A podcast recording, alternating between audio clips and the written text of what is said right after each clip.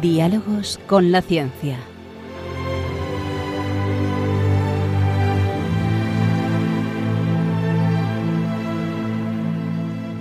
Dirigido por Javier Ángel Ramírez.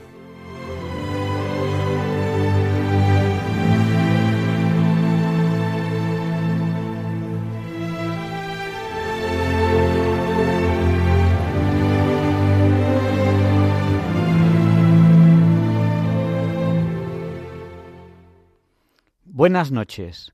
Estamos en Diálogos con la Ciencia, el programa para ti, que sabes que la verdad existe y la buscas.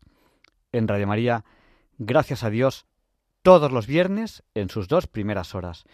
Hoy entrevistamos a Gabriel Alonso. Él es miembro de la Real Sociedad Geográfica Española. Con él vamos a hablar de exploración geográfica y poblamiento español de la Patagonia Atlántica. Estamos hablando de los siglos XVIII y XIX. R al cuadrado, Ruth Ramírez, nos hablará de la transparencia de los cristales en la sección Cómo entender eso que no entiendo. Los papeles de Feliciano hablarán de mentiras y engaños, hablando también de la famosa estafa al profesor Charles. Leonardo Daimiel Pérez de Madrid presenta un texto de Juan Manuel de Prada titulado Semidioses y gusanos en la sección Pensar y sentir. El profesor Luis Felipe Verdeja hablará de los metales en la Santa Biblia, en la sección de la Sociedad de Científicos Católicos de España. Luis Antequera presenta la sección de Historia de Diálogos con la Ciencia, porque hoy, viernes, ya es 11 de enero, no es un día cualquiera. Es viernes. Quédense con nosotros porque no van a encontrar un programa más variado en el dial y total, ya solo les queda un día para madrugar, luego podrán descansar todo el fin de semana. El profesor José Manuel Amaya presenta la sección de curiosidades científicas, así que el tema está claro. Quédense con nosotros porque no encontrarán un programa más variado en el dial. Saben que en cualquier momento del programa pueden contactar con nosotros. ¿Cómo?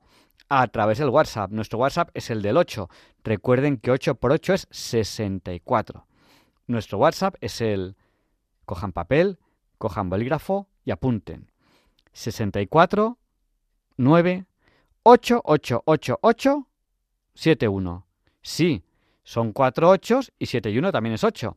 Se lo repito, por si no tenían a mano papel o bolígrafo. 64 9 8 8 8 8 7 1. Recuerden que 8 por 8 es 64, que hay 4 8 y 7 y 1 también es 8. Nos saluda ya por el WhatsApp Marieta de Madrid, Alfonso también de Madrid, Vicente de la Hoz desde Mataró, desde Nules, Pedro y Maite, Rosario de Sevilla, Jesús de Vigo, Juan Antonio de Vilafranca de los Barros, Rafael del puerto de Santa María, María Visitación de Almería, Plácida de Grazalema, Pablo de Madrid y Chema de Málaga. Un abrazo muy fuerte, familia. Manuel desde Jaén, Genaro y Pilar desde Salamancas, Mari Carmen desde Alcalá de Henares, Sándor desde Palamos. Un abrazo, Sándor, que eres mi hijado, no te olvides. Portate bien. Carmen y Pepe desde Santander, Pilar de Coria, María Jesús de las Pedroñeras, Paul de Santander, Pepe y María Ángeles de Montequinto, Sevilla. Alguna persona nos comenta que está malita, pues rezaremos también por ella.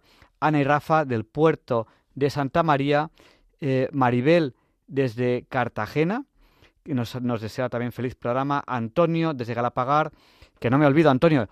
A veces, Antonio, me he olvidado y lo siento y me arrepiento de ello simplemente porque tengo mucho lío aquí en el directo, es lo que es lo que hay. Gustavo de Oviedo y Juan Antonio de Alcoy. Sin más dilación, vamos ya enseguida a la entrevista de la semana. Hoy es un programa apasionante, les va a encantar. Allá vamos. Prepárense, abróchense los cinturones, que nos vamos a una entrevista muy, muy movida. José de Alboraya, que nos acabas de saludar. Un abrazo fuerte. Allá vamos, agárrate.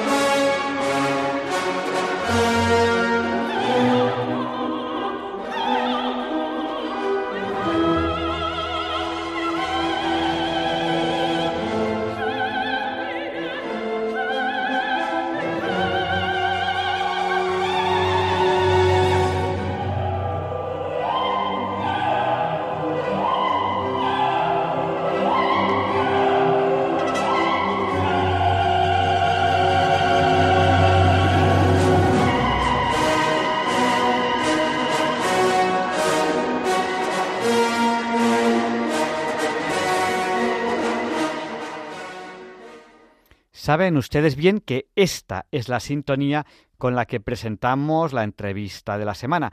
Queremos dedicar esta entrevista a dos niños que cumplen años, eh, Yago, de 12, y eh, Daniel, creo que nos dicen, o Danielo quizás, que cumple 11. Eh, bueno, si a lo mejor están durmiendo, pues podrán escucharlo en el podcast. Y Sandor nos dice que, roguemos, no solamente por la gente que está malita, como hemos pedido por ellos, que nos lo han pedido, sino también porque llueva en Cataluña, que hay una sequía muy fuerte allí, allí donde, donde está él. Bueno, pues para que llueva en Cataluña y Andalucía, que hay sequía muy fuerte. Ya es la hora Bond, las 007. Así que vamos allá con la entrevista de la semana. Para mí es un auténtico placer tener aquí a Gabriel Alonso. Él es miembro de la Real Sociedad Geográfica Española. Eh, buenas noches, Gabriel. Eh, no te tenemos a lo mejor en antena, un momentito. Vamos a verificar si te tenemos bien puesto en antena. A ver, a ver, a ver. Eh, Gabriel, ¿estás, estás a, la, a la escucha? Un momento. No, no, no estás a la escucha. Un segundo. Es cosa mía, es culpa mía, porque no tengo bien puesto el teléfono. Pero no te preocupes, que aunque estemos en directo, estas cosas se solucionan. Ahora sí, Gabriel, buenas noches. Muy buenas noches, Javier Ángel. Cosas que pasan, cosas del directo. Yo te oía, ¿eh? Tú me oías, pero los oyentes no, no, te estaban escuchando porque tenía eh, mal puesto aquí uno de los botoncitos de esta mesa que, como decía Luis Español, esto es la mercería, llena de botones. Así que... Bueno, pues un, placer estar con vosotros de nuevo. Pues nada, eh, bueno, vamos a hablar contigo de la exploración geográfica, que es un tema, la geografía es algo que, claro, es que estamos hablando ahora en el siglo XXI, que cogemos el Google Maps y, vemos Venecia si queremos, pero hay que tener en cuenta que hubo un momento en que se estaba haciendo la cartografía, se estaba haciendo geografía y, bueno, y también el poblamiento español de la Patagonia, que poblar lugares como la Patagonia Atlántica no es sencillo, estamos hablando del siglo XVIII y XIX. Eh, antes de, preguntarte un poco a lo mejor sobre quiénes, sobre qué personajes hay ahí, cuéntanos un poco, para aquel oyente que a lo mejor no lo sepa, ¿dónde está la Patagonia? Mm, bueno, lo primero que quería mm, aclarar es que voy a intentar, mm, digamos, utilizar criterios tanto geográficos como demográficos, que son dos disciplinas del conjunto de la geografía humana. Eh, para un poco aclarar pues todo lo que vayamos viendo, que es difícil hacerlo porque sin mapas, sin imágenes, pues cuesta un poco más, pero vamos a intentarlo. La Patagonia, como mm, habrán oído casi todos los oyentes, es eh, casi casi la mitad del subcontinente americano. Cuando digo subcontinente me refiero a América del Sur y a partir eh, del río Colorado hacia el sur, que es prácticamente la mitad, cuando acaba la provincia de Buenos Aires hacia abajo, que es una extensión amplísima de territorio, es lo que se llama la Patagonia hasta la Tierra de Fuego. Y la Patagonia tiene dos vertientes, una hacia el mar Pacífico, que es la Patagonia chilena, y una vertiente hacia el Atlántico, que es la Patagonia argentina.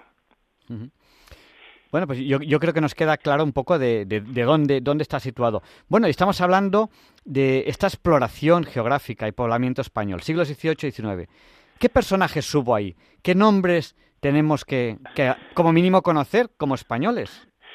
Pues eh, dos grandes marinos exploradores que, son muy poco conocidos y yo tengo el empeño personal en rescatarlos de la historia y darlos de nuevo a conocer, divulgando sus figuras y sus hazañas, porque realmente mm, lo merecen.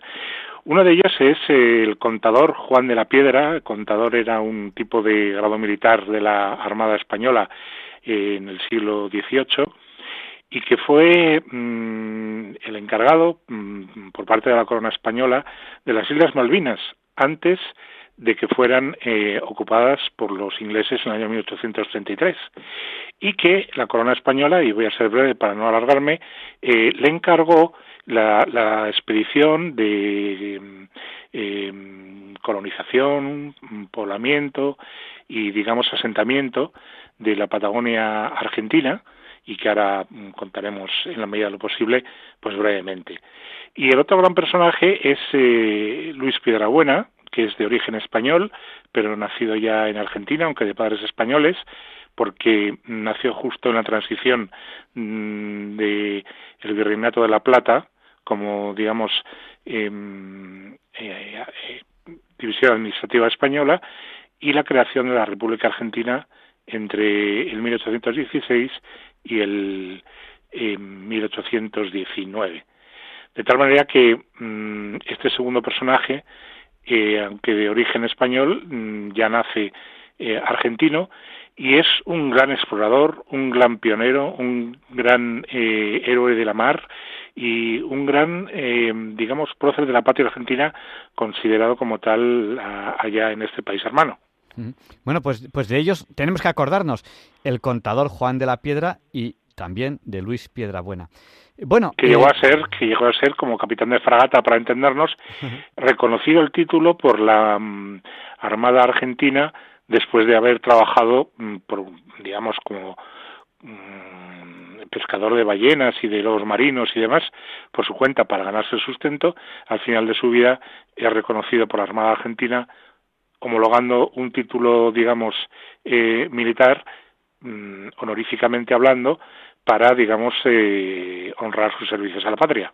Cosa que, cosa que no es fácil y eso tiene realmente mucho significado, eh, bueno, porque implica, implica mucho, mucho trabajo, mucha labor y luego todos los valores militares, el honor, el sacrificio, etcétera. Eso no, no, es fácil de conseguir. Bueno, ¿y, qué impulsó a, la corona española a promover movimientos migratorios? Eh, ala, váyanse ustedes a la Patagonia. ¿Y qué, qué, impulsa a hacer esto?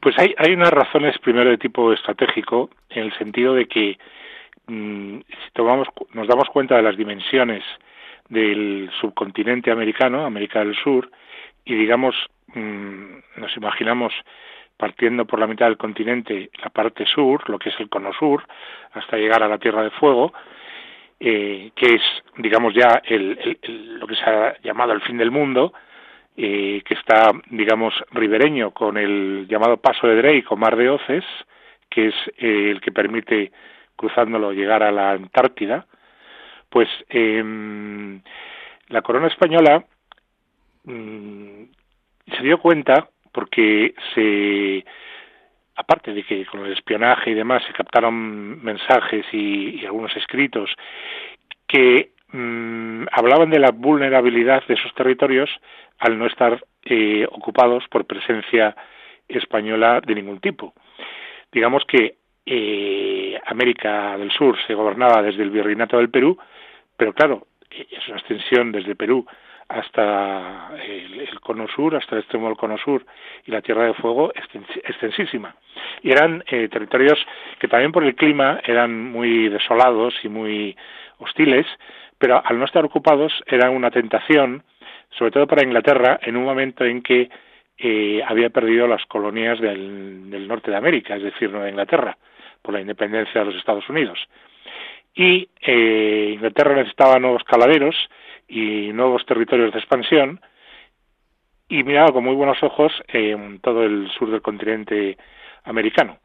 Por eso España hubo de reaccionar y mm, brevemente, para que no eh, se haga eh, pesado, sino haciéndolo ligero, la corona española, en concreto Carlos III, decidió, de la mano del conde de Florida, Florida Blanca, que era el secretario de Estado, y del ministro de las Indias, que era Galvez, decidieron con eh, promesas a población, digamos, con deseos de prosperar, promesas de vivienda, herramientas agrícolas, eh, asentamientos mm, agrícola y ganaderamente eh, ricos y con incluso alguna renta eh, a la población, sobre todo más pobre del campesinado español, del noroeste de España sobre todo, pues se le prometió un futuro mejor en, estas tierras, siendo respaldados y salvaguardados por supuesto, por la corona y el ejército español.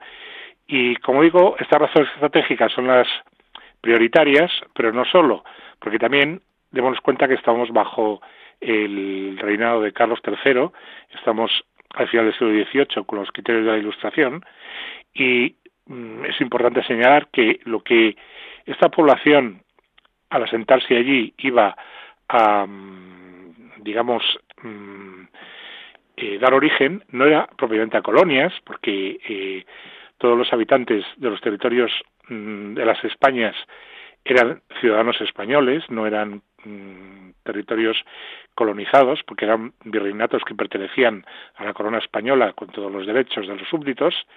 Pues bien, em, allí se asentaría la, la, población, se asentó y, como digo, con una perspectiva de un futuro mejor, empezaron a trabajar también en favor de la población indígena, enseñándole labores agrícolas, eh, digamos, difundiendo mm, pues nuevas técnicas y mm, nuevas semillas eh, que hasta hasta entonces los los eh, nativos los aborígenes no, no conocían.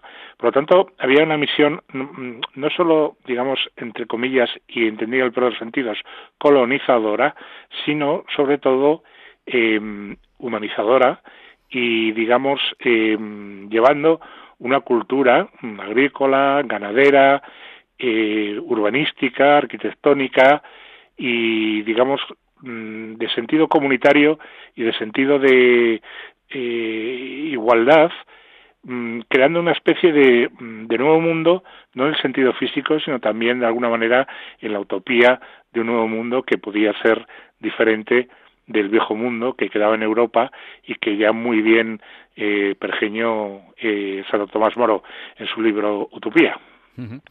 Y bueno, eh, yo entiendo que nos has contado cosas que era para animar a la gente a que fuese ahí, para, también para fijar la población. No sé si, si, si, había algo más que contar un poco para decir, bueno, la corona española quiere que la gente vaya, pero quiere, quiere que se quede ahí, quiere fijar la, la población ahí. Nos has contado ya unos, unos poco de, de los incentivos. Eh, no sé sí, demográficamente la, la, la, intención era que la población se estableciera allí y con, con ese, digamos, establecimiento de unos cuantos núcleos urbanos a lo largo de la costa de la Patagonia Argentina, digamos, tomar posesión no solo administrativamente, sino también físicamente de esos territorios para que no fueran usurpados por otras potencias extranjeras y enemigas. Pero como digo, no fue una operación meramente colonizadora ni una, operación meramente militar, sino que fue una operación con un contenido también, eh, porque era territorio español, no hay que olvidarlo, eh, no colonizadora, culturizadora y civilizadora. ¿eh? Claro, bueno, España no formó colonias porque de hecho el lugar donde iba no hacía una colonia, sino que hacía una España. por lo tanto, eso no son colonias. Colonias cuando eh, cuando el ciudadano de allí eh, es un ciudadano que no, no, tiene nacionalidad española y por lo tanto es un ciudadano entre comillas de segunda y eso no lo hizo nunca nunca España, ¿no? O sea, no, no, formó colonias realmente, sino que, creció España, que es diferente. de hecho, se llamaban, como he dicho antes, los virreinatos, que eran eh, parte del reino de España. Bueno, ¿y, ¿y, qué medios técnicos y qué rasgos demográficos hay que contar para poner en contexto estas explotaciones, estos, estos poblamientos? Bueno, pues a ver, la corona española eh, desplazó en, en, algunos barcos hasta las primeras expediciones 200, 300 eh, eh, efectivos entre familias campesinas y mm, infantería, porque claro, eran tierras mm, inexploradas y tierras, digamos, sin, sin habitar, todavía, digamos, vírgenes, y aparte del elemento militar, también mm, se tuvo que trasladar hasta allí pues los medios más básicos para poder partir desde cero y edificar mm, poblaciones que tuvieran la suficiente solidez y durabilidad para poder asentarse allí las personas que, que emigraban. Por lo tanto, eh, el operativo mm, que se llamó así, la Operación Patagonia, vamos, el, el, traslado de población a, toda esta zona, más que operación se llama el Proyecto Patagónico, eh, contó con, unos medios para la época pues bastante mm, bien dotados en cuanto a embarcaciones eh, pues con todo tipo de posibilidades aparte de, de capital humano en el sentido de médicos eh, expertos mm, sacerdotes religiosos por supuesto intérpretes de lenguas etcétera etcétera. Esto por un lado. Eh, hay que darse cuenta de que eh, el viaje era duro porque salieron las primeras expediciones de La Coruña navegando hasta Montevideo y desde Montevideo eh, navegaban hacia el, hacia el sur por la costa atlántica hasta mm, fundamentalmente eh, el puerto de Santa Cruz en Florida Blanca. Bueno, pues eh, sabemos por los datos, porque están recogidos en los archivos, que las expediciones iniciales que salieron apenas llegó un tercio de los embarcados porque la población que iba mm, desplazándose como inmigrantes hacia allá, pues muchos de ellos murieron en, enfermedades, en, infecciones, en, penurias de mm, rutas marítimas que eran todavía mm, muy difíciles y muy hostiles. Eh, en este sentido, bueno, la corona española hizo un gran esfuerzo, pero con un gran costo humano y económico dado que, eh, en fin, el, el objetivo era eh, prioritario dentro de la estrategia eh, geopolítica española, pues se puso ese empeño. Pero también, digamos, un poco cuidando y, y acompañando con los medios necesarios para, para que la población se pudiera establecer con unos mínimos y unas garantías de futuro. Pero por otra parte también quería hablar, y, y soy breve, eh, de los medios del otro personaje al que hice referencia, Luis Pedrabuena, que es el gran, digamos, explorador de todos los canales, mm, los canales magallánicos, del canal de Beagle, de las rutas mm, marítimas entre la isla de los estados, que es la isla que está justo más al sur del continente americano, eh, en el estrecho de Lemer, entre esta isla y justo la punta del Cono Sur, eh, y que incluso iba a ser el primer eh, hispano-argentino que pisó el Cabo de Hornos y el primero con apenas 16 años que llegó a la latitud sur 68 grados, que es lo, equivalente a tocar eh, la Antártida. De hecho, posteriormente, en una de las expediciones se quedó en, en, digamos, atrapado entre los hielos antárticos y tuvo que salir eh, de allí pues con, con una auténtica eh, digamos eh, experiencia mm, exploratoria y de, aventura que, que, que, es casi inenarrable no nos ha llegado hasta hasta nuestra cultura la proeza de Shackleton no sé si han oído los oyentes hablar de él o sí, un, Un, día eh, tuvimos un programa en el que hablamos de Shackleton. Bueno, eh, si quieren buscarlo, fue el año pasado, eh, febrero o marzo, con un con un comandante de, de, nuestro ejército, de la, de la, Armada Española, estuvimos hablando de, Shackleton. febrero o marzo del año pasado. Bueno, pues precisamente Luis Pedrabuena podría ser llamado el Shackleton hispano-argentino porque lo fue. Sí. Y ha te digo que mm, sus aventuras son eh, y dificultades en la Antártida mucho más, eh, digamos, eh, aparatosas quizá que las de Shackleton. Lo que pasa es que como es español, pues pasa más desapercibido, ¿no? Pues le, bueno. le, pediremos a, a, este comandante a ver si este año podemos, podemos hablar del Shackleton español, de Luis Buena Pues puede, Ah, ser, muy bien. puede ser un buen programa para... Bueno, siempre hacemos uno, eh, febrero o marzo, que fue cuando se alcanzó el Polo Sur. Eh, eh, siempre hacemos un programa sobre, sobre, sobre, sobre las, las aventuras en, en el Polo Sur. Ajá. Pues eh, él eh, se quedó atrapado justo en lo que hoy en día es la base antártica San Martín de, de la República Argentina. Eh, los oyentes sabrán que la Antártida es un es un continente que está digamos regulado por un pacto internacional para que se preserve el digamos el medio ambiente y, digamos el, el, uno de los em, focos de estabilidad del clima en, en, el, en el planeta.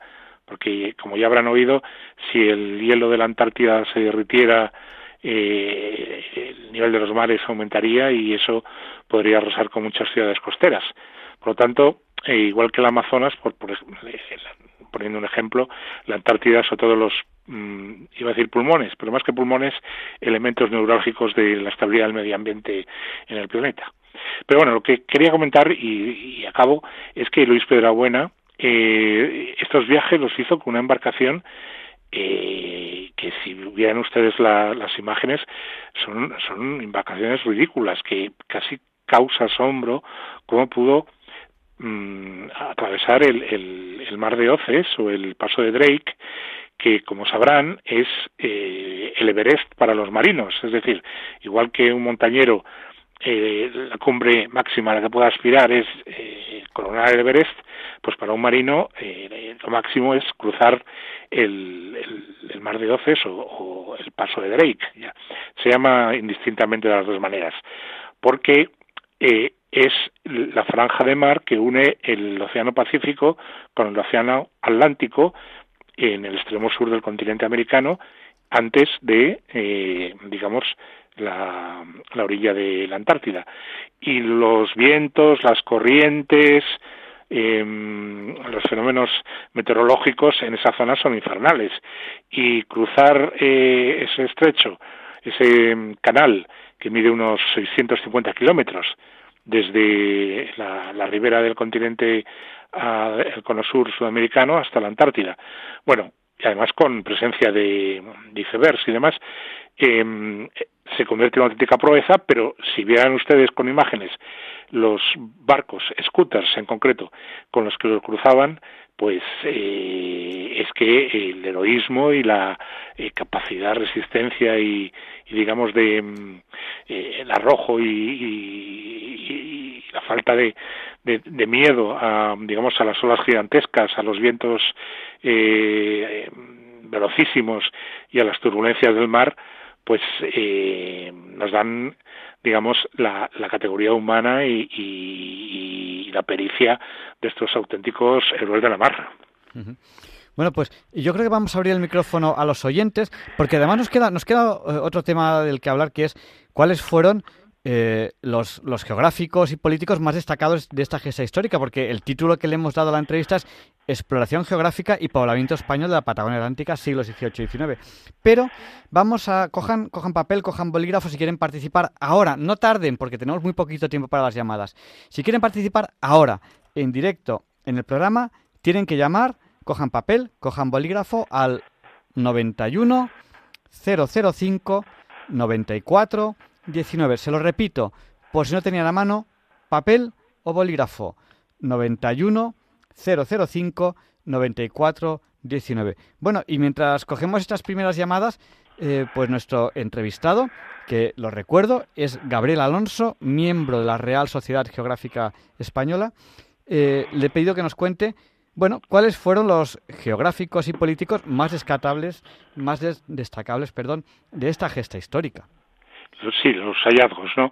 Pues eh, si ustedes se situaran en el mapa en la provincia de Buenos Aires, a partir del, del río Negro hacia abajo, que es donde acaba eh, la provincia de Buenos Aires, eh, esa costa estaba inexplorada. Entonces, gracias a, al, a la exploración que dirigió el contador Juan de la Piedra, que es uno de los primeros personajes a los que hemos hecho referencia, aparte de que se pudieron establecer cuatro, eh, digamos, fortalezas militares eh, a lo largo de la costa atlántica hasta casi la punta del cono sur, eh, se pudo, gracias a ello, descubrir y eh, explorar esas tierras, mm, facilitando el levantar una cartografía que pocos años después, porque España en esto sería una potencia marítima eh, de primer orden y también en cuanto a los medios técnicos que se utilizaban en la navegación en aquella época,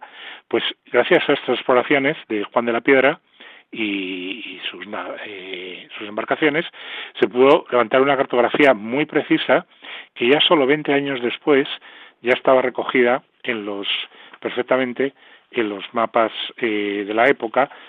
Tengo aquí delante un mapa del año 1798, apenas 20 años después, de Juan de Lángara, donde ya se recoge esa ese reconocimiento de la costa atlántica de la Patagonia gracias a la expedición de, Juan de la Piedra encargada por, por, la corona española.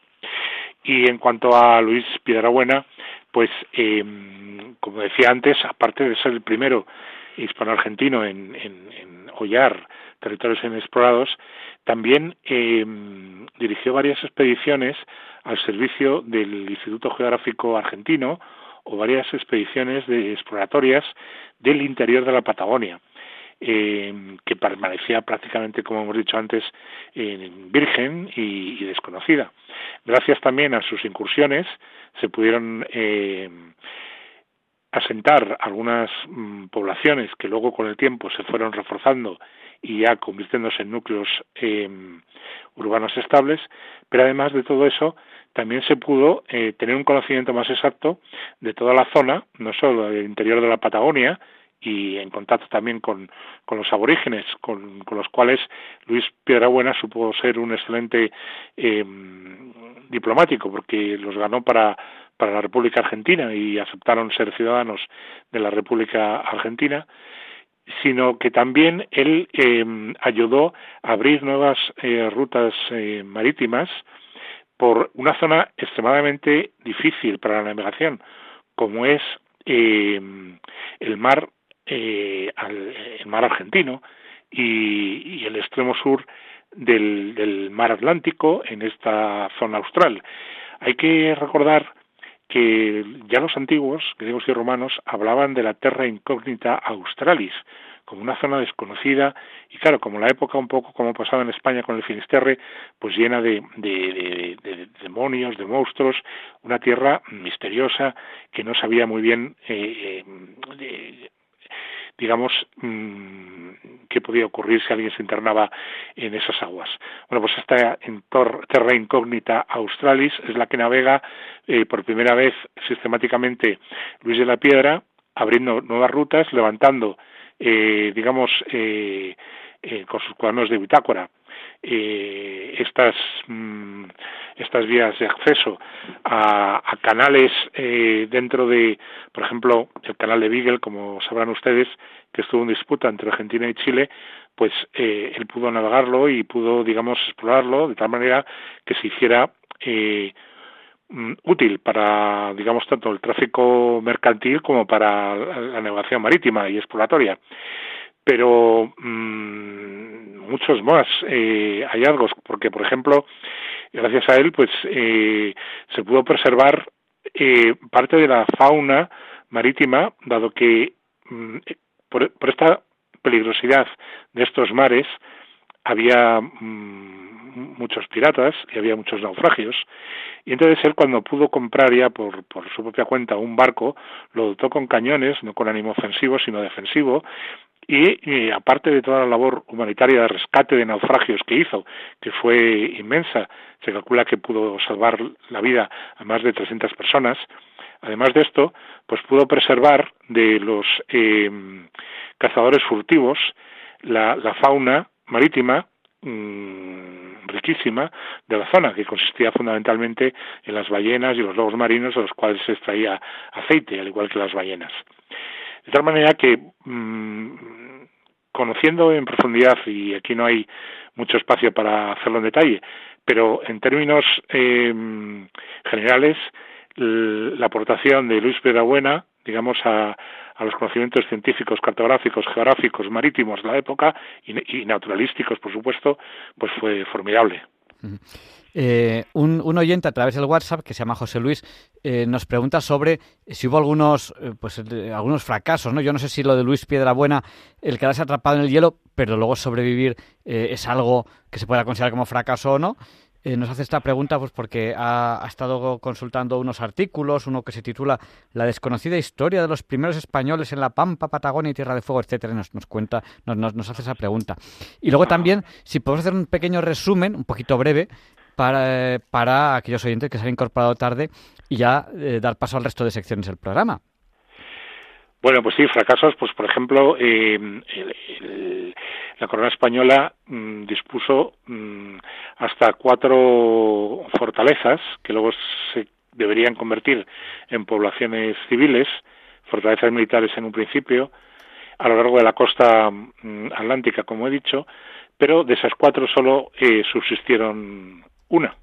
Las otras tres por la hostilidad de los indígenas y por las distancias, la dificultad del habituallamiento y también por la eh, digamos pobreza del terreno que no permitía digamos eh, conseguir fácilmente agua y, las enfermedades porque al no haber eh, alimentación adecuada pues se producían el, el, escorbuto, la falta de agua, etcétera, y hizo que, junto con la hostilidad de los indígenas, hizo que que hubo que abandonar de esas cuatro poblaciones iniciales eh, tres.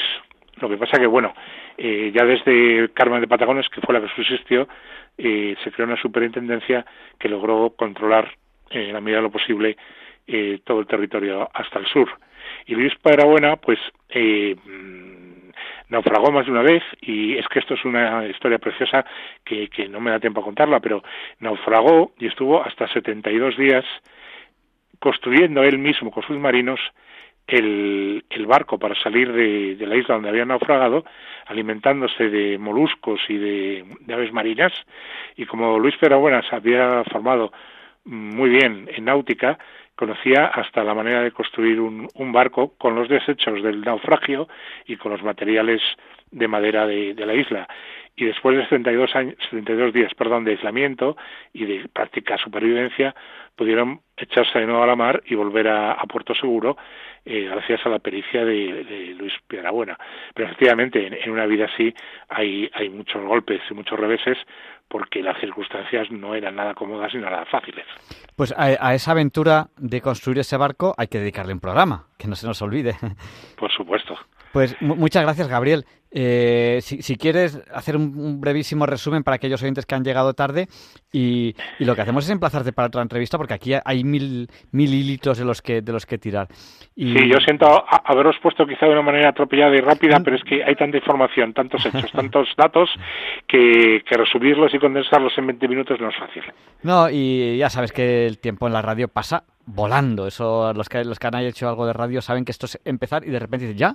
O sea, es algo, es algo impresionante. Le pediremos al comandante Carlos Arena que nos hable de, de, de, esta, de esta peripecia del Shackleton español de Luis Piedrabuena. Ajá. Eh, ¿Quieres que haga un pequeño resumen? O... Sí, un brevísimo resumen, nada, un minuto, un, minuto, uno o dos minutos. Bueno, pues nada, simplemente hemos hablado de eh, dos grandes personajes eh, marinos, del contador Juan de la Piedra y del comandante de fragaza de fragata Luis Piedrabuena, lo situamos a finales del siglo XVIII al primero y en la primera mitad del, siglo XIX al segundo, que fueron dos grandes exploradores y, digamos, mm, impulsores de la población, de los poblamientos demográficos de las costas patagónicas atlánticas, eh, las que hoy corresponden al, a la República Argentina y que lo hicieron en medio de unas circunstancias muy difíciles y en unos medios y unos contextos eh, marinos muy adversos, superando las diversas pruebas que tuvieron que afrontar y lo hicieron de una manera heroica, de una manera ejemplar, hasta el punto de que, por ejemplo, Luis Piedrabuena, Luis fue eh, denominado el, el, Señor de los Mares, porque de alguna manera eh, fue como un caballero eh, quijotesco pero en vez de en los terrenos de nuestra querida España y en La Mancha, en, las tierras de los mares australes. Pues muchísimas gracias. Gabriel Alonso, miembro de la Real Sociedad Geográfica Española, con el que hoy hemos hablado de exploración geográfica y poblamiento español de la Patagonia Atlántica, siglos XVIII y XIX. Un abrazo fuerte y quedas emplazado para otro programa en el que tenemos que hablar de, más cosas, de más, en concreto ya nos centraremos en alguna de, de estas aventuras. Muchísimas gracias por dedicarnos su tiempo esta noche. Estupendo y muchísimas gracias a vosotros. Buenas noches. Buenas noches. Y a continuación, R al cuadrado, Ruth Ramírez habla de la transparencia de los cristales en la sección Cómo entender eso que no entiendo. Muy buenas noches a todos. Yo soy R al cuadrado, Ruth Ramírez, y bienvenidos una vez más a la sección de cómo entender eso que no entiendo. Hoy vamos a hablar de la transparencia de los cristales. Espero que disfrutéis. Así que comencemos.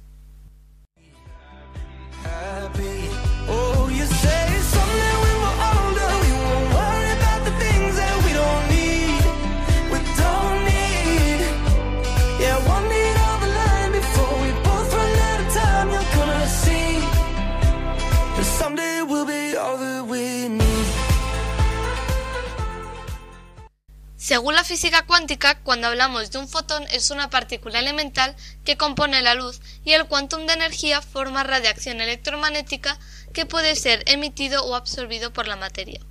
Se podría decir que un fotón es una partícula que no se puede dividir, que se mueve a la velocidad de la luz y no puede ser detectada a simple vista.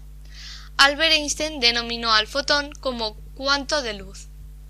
Si lo miramos desde un punto físico, se podría decir que la transmisión de luz sobre algo transparente es una doble refracción, la primera al pasar del aire al vidrio y la segunda refracción es al pasar de nuevo al aire. Si el rayo de luz no es desviado, la transmisión es regular, si no es una transmisión difusa, como por ejemplo en vidrios y translúcidos. Pero si es una dirección privilegiada, es una transmisión mixta, que este es el caso de los cristales con superficie labrada. Generalmente los materiales transparentes son líquidos y los opacos son sólidos. Esto depende de la organización molecular. Los átomos tienen un núcleo central y electrones orbitando a su alrededor. Ahora, imaginemos un campo de fútbol. Pues el núcleo estará en el centro del campo y este núcleo será un guisante. Sin embargo, los electrones serían granos de arena que estarían por las gradas. Con este ejemplo podemos saber que hay mucho espacio libre en el estadio para que la luz pueda atravesarlo sin inferir con estas partículas. Si seguimos con el ejemplo del campo de fútbol, los electrones están situados en distintas zonas de las gradas, que estas representan los niveles de energía. Y si los electrones aumentan su energía, van mejorando en fila y se van acercando cada vez más al césped. Si consiguen absorber energía, los fotones atraviesan el átomo y pueden conseguir mejorar su posición en las gradas. Aunque también puede suceder que los electrones estén tan separados de un fotón que no consigan ascender de la fila. Sabiendo todo esto, un material sea más o menos transparente está determinado por la cantidad de luz que pasa a través de él, en comparación con la cantidad total que llega a la superficie. Cuando un fotón choca con un cuerpo diáfano, éste es absorbido, como pasa con los metales. Hay tantos electrones en el fotón que colisiona continuamente, así que antes de conseguir salir del átomo, ha cedido toda su energía. En el vidrio hay mucho espacio en las moléculas, con lo cual las moléculas no se desvían y tampoco se chocan. Bueno, pues eso ha sido todo. Espero que hayáis disfrutado y aprendido algo nuevo. Buenas noches y hasta la próxima. Oh, you say someday when we're older we'll be shining like we're gold, yeah, won't we? Won't we? Mm, someday down the line before we both run out of time, you gotta see. That someday we'll be all that we need. Pues muchas gracias, R Cuadrado, por habernos ayudado a entender un poquito más esto de la materia y la energía hoy. Y además desde un punto de vista tan cuántico. Y a continuación, con Feliciano, vamos a hablar de estafas famosas. En concreto, hablaremos de la famosa estafa al profesor Charles.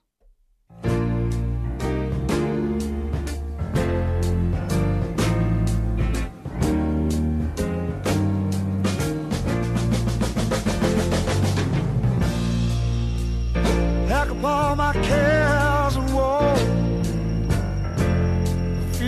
low, here I go. I.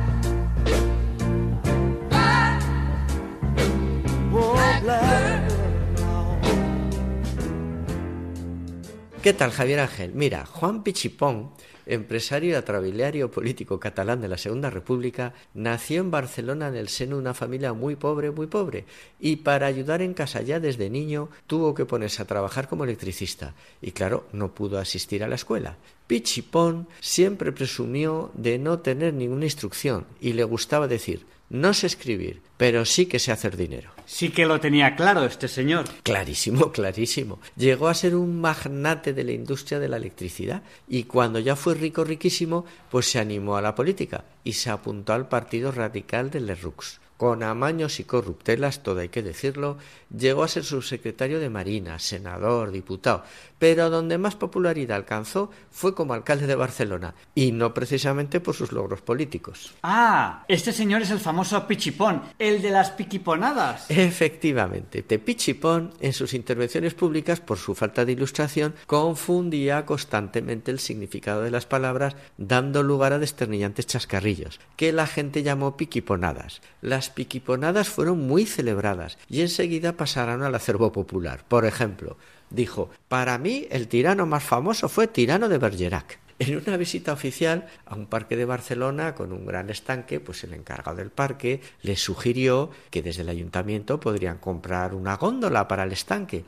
Y Pichipón le respondió, ¿cómo que una góndola para el estanque? Hay que comprar dos, macho y hembra, y que críen, que críen. Pero para mí la mejor piquiponada, sin lugar a dudas, fue cuando, para defender que los europeos debían vivir en sus propios territorios, dijo, los franceses deben vivir en Francia, los ingleses en Inglaterra, los murcianos en Murcia y los belgas en Belgrado. En Belgrado, en Belgrado. Oye, la verdad es que hemos tenido y seguimos teniendo cada personaje en política. Pues mira, otra pieza de mucho cuidado fue el presidente francés MacMahon, que también ha pasado a la historia por sus constantes meteduras de pata. En una visita oficial a un hospital, pues ya sabes, Javier Ángel, cómo funcionan esas cosas, ¿no? Primero va el presidente y detrás va todo un séquito acompañándole de doctores, enfermeras, autoridades y prohombres locales, periodistas, fotógrafos, en fin, y van pasando por todas las salas. Y de vez en cuando, pues los doctores lo paran, ¿no? Para saludar a algún enfermo que más o menos pues ya le tienen preparado. Bueno, pues todo iba a miel sobre hojuelas hasta que nuestro Mac Mahon quiso romper el protocolo y se interesó por un soldado que yacía muy grave en una cama y preguntó ¿Qué tiene este muchacho? ¿Qué tiene este muchacho? Y el director del hospital le dijo Señor, este soldado padece fiebre tifoidea tropical. El presidente se mostró muy conmovido y se dirigió consternado a todo su séquito. Mala cosa, señores, mala cosa. Yo la sufrí en Argel y les puedo asegurar que es una enfermedad gravísima, que o te mata o te deja tonto de por vida. Veo que en todos los países eh, cuecen habas. Bueno, pero vamos a ver, Javier Ángel, en descargo de los políticos, que ya nos metemos mucho con ellos, hay que decir que también los sabios ¿eh? y los grandes científicos, errar en humanunes, también han protagonizado sonados patinazos. ¿eh? Y ese fue el caso del matemático francés Michel Chasles, profesor de Geometría Superior en la Sorbona, miembro de la Academia de Ciencias, premiado con medalla de honor por la Royal Society. Bueno, tenía todos los cargos y todos los galardones, era toda una. Pues este brillante intelecto del siglo XIX, que fue capaz de enunciar la nueva geometría proyectiva, cayó en manos de un estafador de poca monta, Brian Lucasque, que le ofreció algunas cartas originales de personajes históricos, pues más o menos contemporáneos. Bueno, si dices que es un estafador, supongo que las cartas serían falsas. Pues mira, es que en principio eso de que te metan algún gol que otro, bueno, pues es que es un riesgo normal que corren todos los coleccionistas, ¿no? Pero en este caso el asunto fue excesivamente sangrante. Pues viendo el entusiasmo que mostraba el profesor Chasles por estos documentos totalmente apócrifos, el estafador se vino arriba y le empezó a vender cientos y cientos de cartas. La cosa duró ocho años y el profesor Charles llegó a comprar más de 27.000 documentos, que se dice pronto. ¡Qué barbaridad! Oye, ¿no se mosqueó? ¿No le parecía raro eh, a este gran profesor de que un personaje tan insignificante tuviera tal acopio de documentos y todos tan valiosos? La verdad es que sí, pero ante estas sospechas, Brian Lucas reaccionó contándole que este archivo pertenecía a un conde llamado Bois Jourdan que partió hacia América huyendo de la Revolución Francesa, pero que su barco había naufragado al poco de zarpar, y aunque el aristócrata pereció, se pudieron recuperar varios fardos de su archivo y que ahora sus descendientes, que estaban pasando pues una racha muy mala, le habían delegado a él la venta de esta herencia. Hombre, la historia no es mala, pero digo yo que tendría que presentar alguna prueba. Sí, sí, hombre, bueno era este estafador. A partir de ese momento lo que hacía era sumergir las cartas en agua salada antes de vendérselas. Y además contrató a un compinche que se presentó en casa del profesor alegando ser el administrador de la familia del conde Guayugdán y le participó que los descendientes, claro, estaban muy preocupados por tener que vender sus fondos históricos y querían saber si el profesor Charles era un digno depositario de ellos. Claro, Charles le enseñó su biblioteca y con qué mimo conservaba estas cartas. Entonces, el falso administrador le dijo que llevaría noticia a sus señores de lo bien que estaba cuidando de su patrimonio histórico y que estos se sentirían muy reconfortados. Así que tanto, juego, set y partido para el estafador Lucas. Efectivamente. Y el profesor Charles siguió comprando con verdadera fruición estas falsificaciones. ¿Cómo se descubrió la estafa? Bueno, pues las cartas que más le interesaban al profesor eran lógicamente las que se cruzaban entre científicos. Del matemático francés Pascal tenía 1745 cartas. De Newton 622 y de Galileo unas 3.000. Además, el estafador que redactaba y escribía todas las cartas de su puño y letra, sabiendo del acendrado chauvinismo del profesor, no ahorraba loas y alabanzas a la ciencia y a la cultura francesa. Así que el profesor Charles, estudiando la correspondencia entre Pascal y Newton, llegó a la conclusión de que fue Pascal quien realmente había descubierto la ley de la gravitación universal y que por medio de estas cartas le había cedido la exclusiva al inglés Newton. Incluso tenía cartas en las que la madre de Newton agradecía a Pascal, oye, semejante diferencia que había tenido con su hijo. Vaya locura. Sí, sí, claro, una locura de tomo y lomo, pero es que Charles pensó que gracias a estos documentos podría despojar a la ciencia inglesa de este logro para restituir el genio francés a los puestos de honor del campo de la física y presentó entusiasmado a la Academia Francesa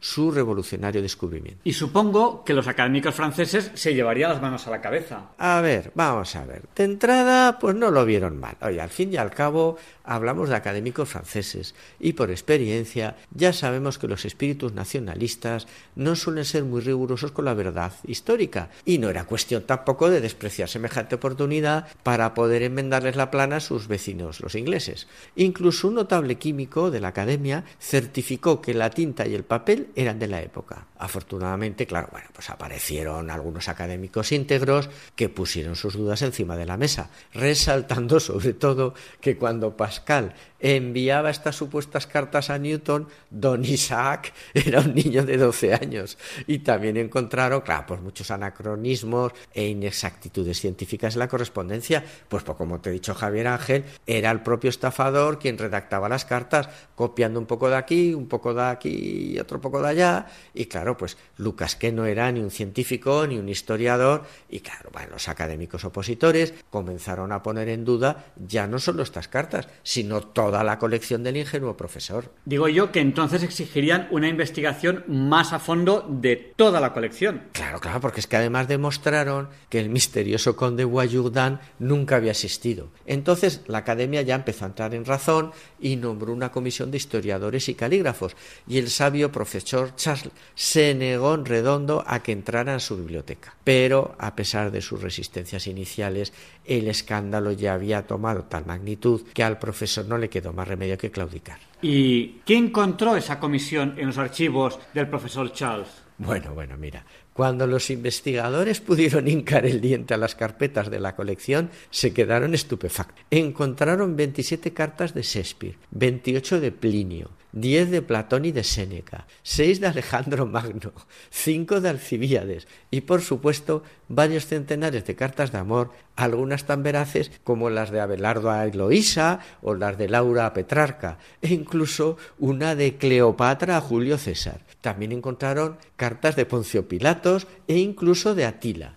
Pero bueno, la definitiva, la pièce de résistance de la investigación fue la carta que María Magdalena había enviado a Lázaro ya resucitado y que decía, entre otras cosas, mi muy amado hermano, siento decir que la salud de nuestra amada hermana María está declinando y os recomiendo que la recordéis en vuestras oraciones. Bueno, y ya descubierto el pastel, eh, ¿qué se resolvió? ¿Qué pasó con todo este tema? Pues mientras todo esto sucedía, el impostor Brian Lucas, que claro, gracias a su éxito con el ingenuo profesor, ya se había especializado en falsificar cartas, pues tuvo un pequeño descuido con la biblioteca imperial y fue arrestado por la policía. Y claro, enseguida se relacionó con la estafa al profesor Charles. La confesión del impostor pues doblegó ya el orgullo del profesor, que tuvo que reconocer ante la academia su error y, por supuesto, devolver la gloria del descubrimiento de la teoría de la gravitación universal a Newton.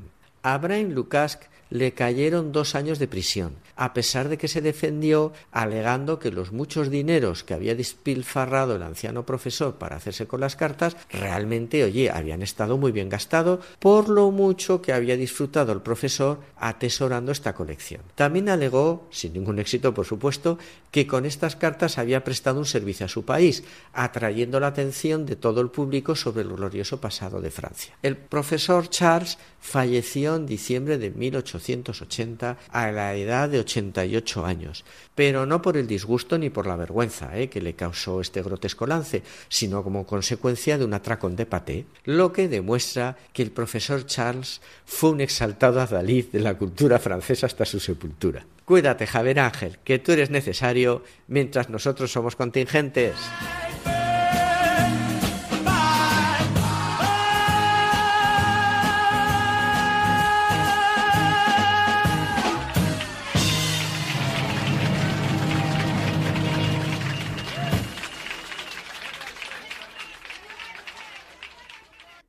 Leonardo Daimiel, Per de Madrid, presenta un texto de Juan Manuel de Prada, titulado Semidioses y gusanos.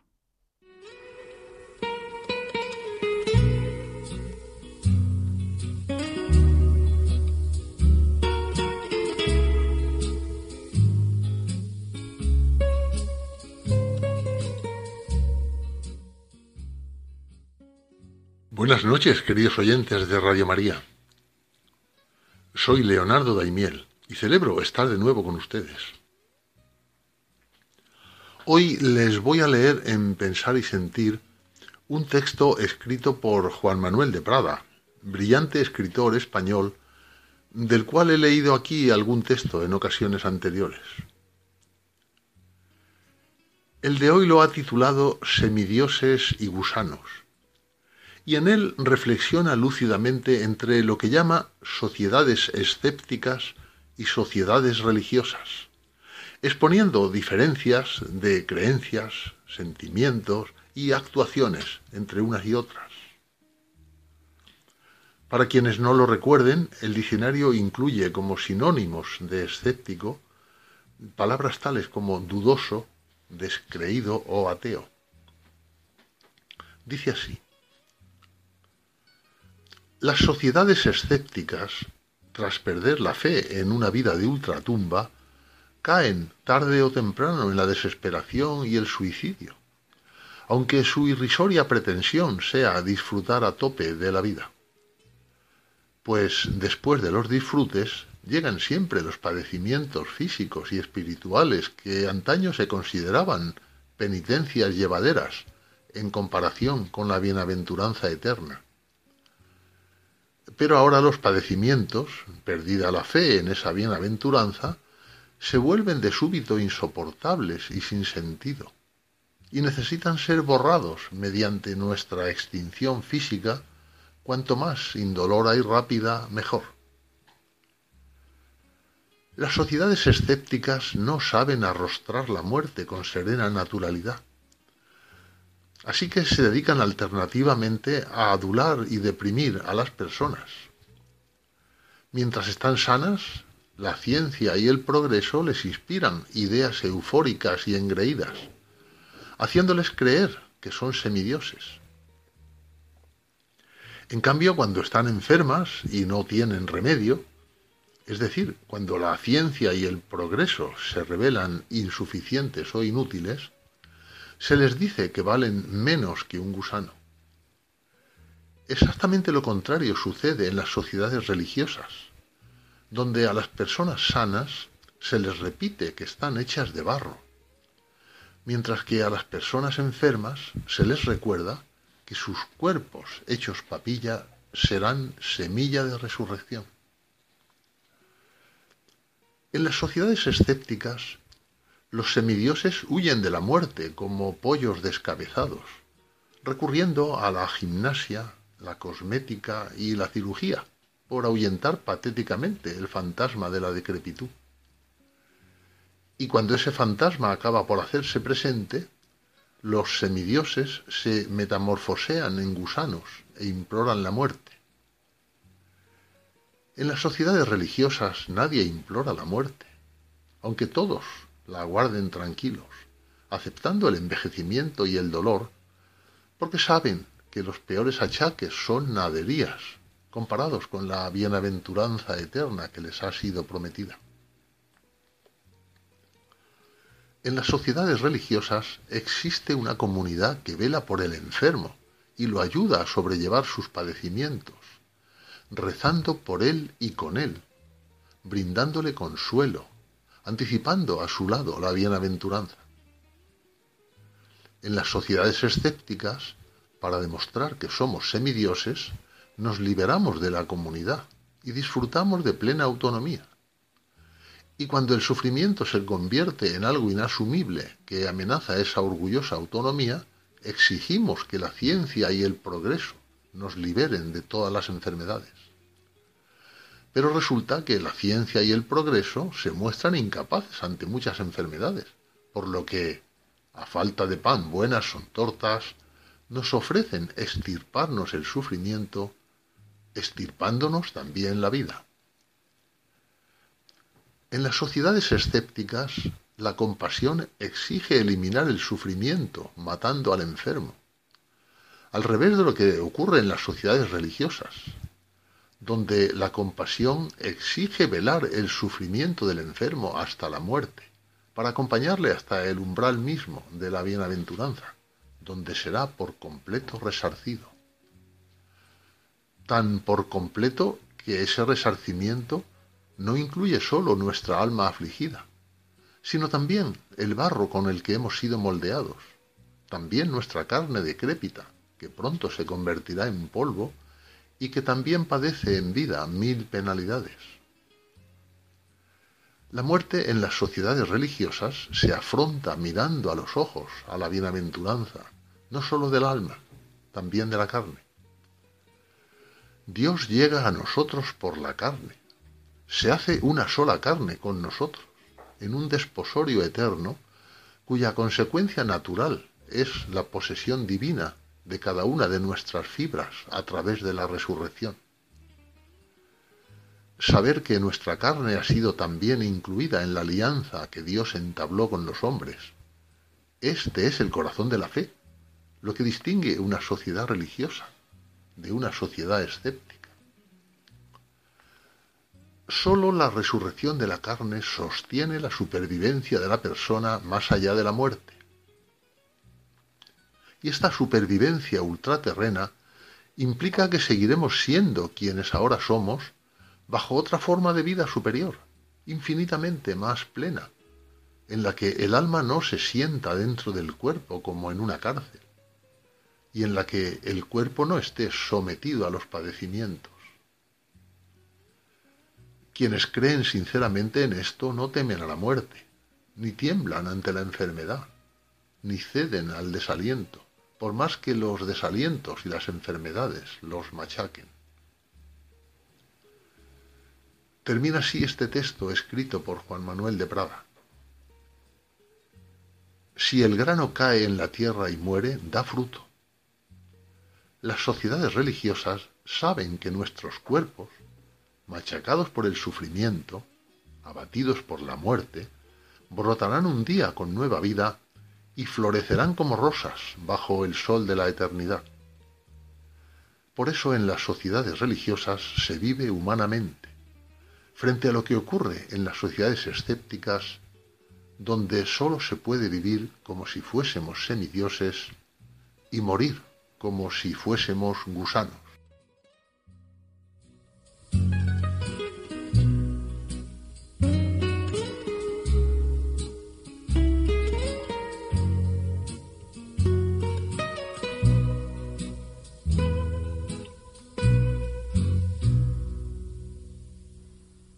Gracias, Leonardo Daimiel Pérez de Madrid, por habernos ayudado hoy a pensar y sentir.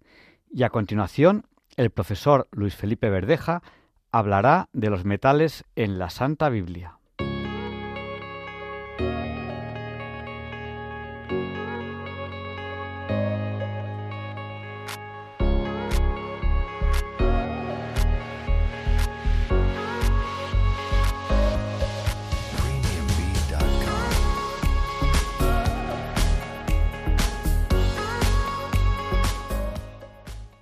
Buenas noches, oyentes de Diálogos con la Ciencia.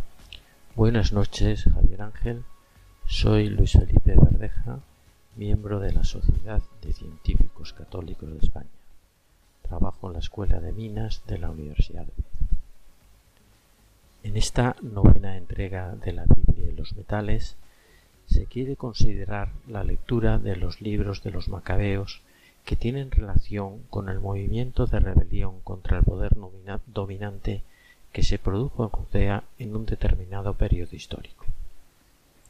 Únicamente dos libros de los macabeos están incluidos en el canon cristiano de la escritura, si bien ninguno de ellos forma parte del canon judío actual. El primer libro de los macabeos constituye un testimonio inspirado de cómo Dios fue guiando y dirigiendo la historia del pueblo elegido hasta la llegada del Mesías, Jesucristo, el Hijo de Dios. Es posible que desde el punto de vista de la narración, narración histórica, Macabeos I es el libro del Antiguo Testamento que más se acerca a los, a los acontecimientos del Nuevo Testamento. En el capítulo sexto de Macabeos I versículos 35 a 36 se comenta que alinearon con cada elefante mil hombres protegidos con cota de malla y yelmos de bronce en sus cabezas. La cota de malla estaba hecha de anillos de metal entrelazados, bronce o acero. La cota de malla resultaba un medio protector eficaz para los cortes y algo peor para las armas punzantes, tales como flechas y lanzas. La fabricación de objetos de geometría compleja, tal y como puede ser un yelmo, el hombre bíblico lo tendría que llevar a cabo a través del moldeo de un fundido metálico. Los aros, anillas, con los que podría entretejer la cota de malla también los podría realizar en bronce. Se supone que en los inicios de la aparición de la cota de malla, cuatrocientos años antes de Cristo, la producción de acero supondría mayor dificultad que los fabricados en bronce.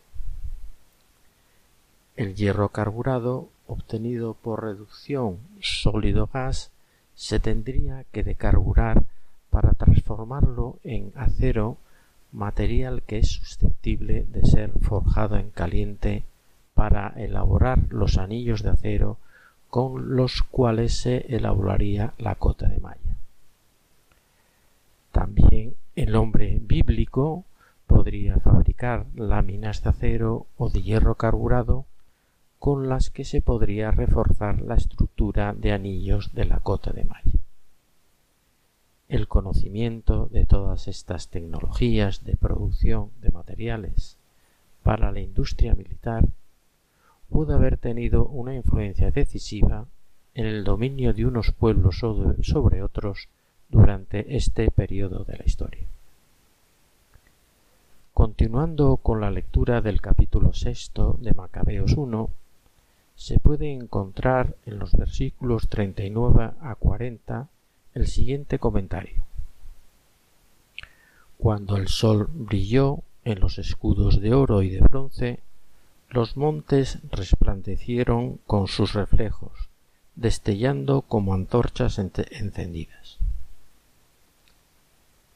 Un primer comentario que suscita esta cita es que no parece muy probable que el oro pudiera ser utilizado en la construcción de escudos de protección para los ejércitos. Si se considera posible que el hombre bíblico pudiera hacer uso de una propiedad de las superficies metálicas pulidas que aún no ha sido citada, la capacidad para reflejar la luz del sol. La posible utilización de metales pulidos bronce y oro, dispuestos sobre una subestructura cóncava, ejerce un efecto reflectante que, si se logra concentrar sobre una superficie, puede provocar el efecto de las antorchas encendidas del versículo. Parece ser que durante los años que duró el asedio romano a Siracusa, año 214 a.C., Arquímedes había utilizado espejos de, espejos, espejos de bronce para provocar incendios en la flota romana que estaba sitiando la ciudad.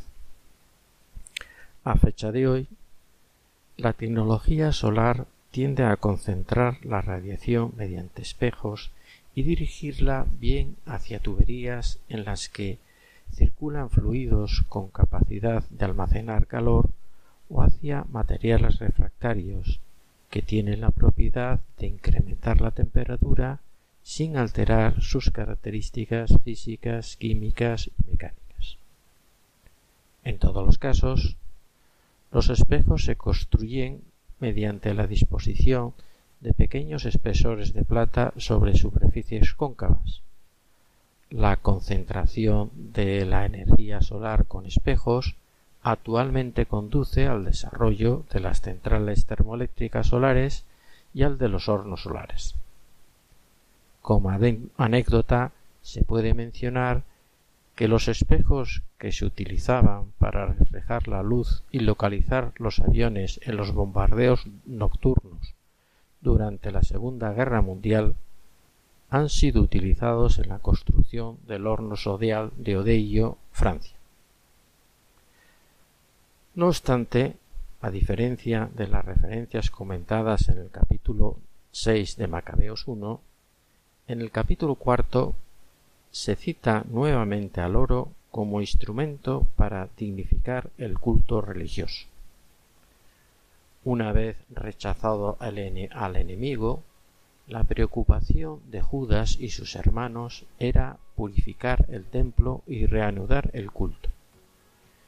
En los versículos 56 a 58 del capítulo cuarto de Macabeos 1 se dice Durante ocho días celebraron la dedicación del altar, presentaron holocaustos con alegría y ofrecieron sacrificios de comunión y alabanza. Adornaron la fachada del templo con coronas de oro y pequeños escudos. Muchas gracias por su atención y buenas noches.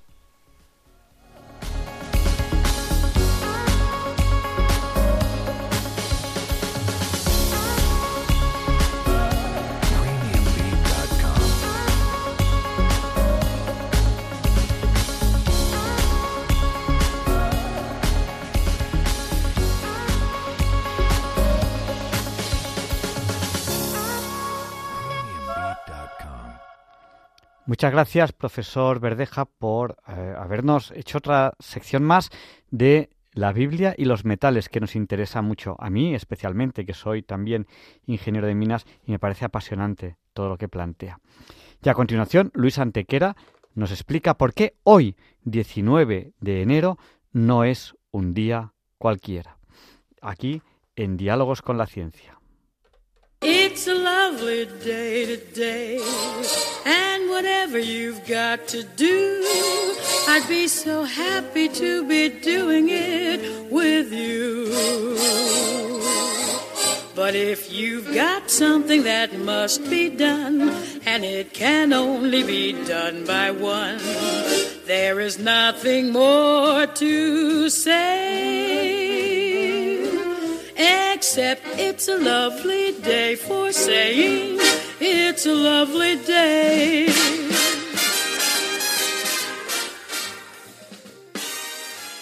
No, Javier Ángel, no dilectos compañeros de diálogos con la ciencia, no, queridísimos oyentes de Radio María.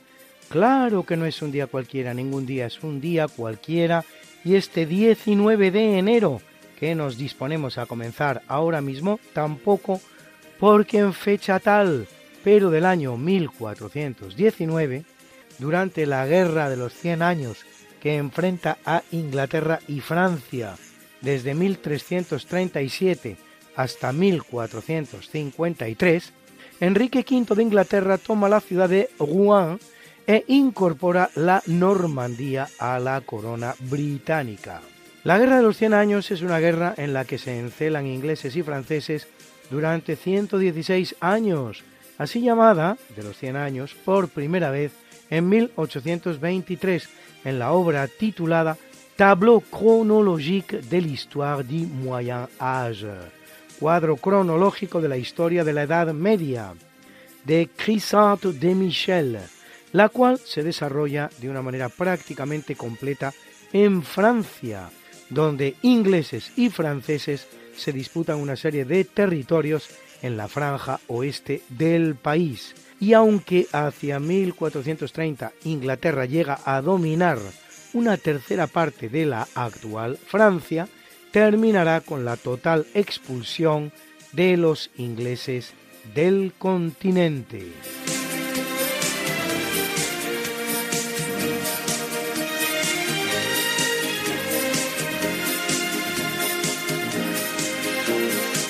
En 1479, tras la muerte de su padre, Juan II, Fernando II de Aragón, más conocido como Fernando el Católico, es coronado rey de Aragón, iniciándose así el reinado conjunto de Castilla y Aragón con su esposa Isabel, que ya era reina de Castilla desde cinco años antes, con la que llevaba casado ya diez años y con la que tendría cinco hijos.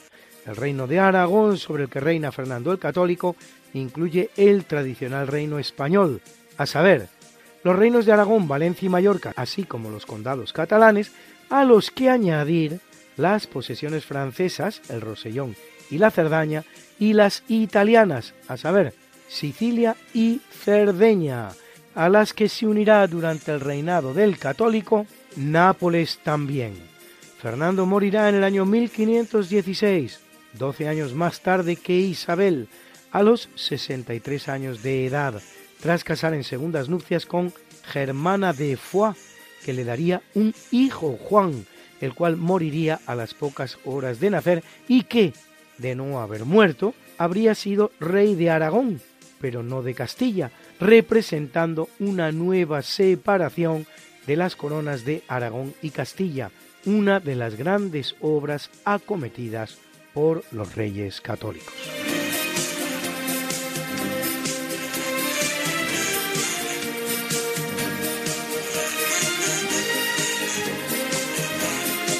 En 1759 el marqués de Pombal, figura fundamental de la historia portuguesa, expulsa a los jesuitas del país.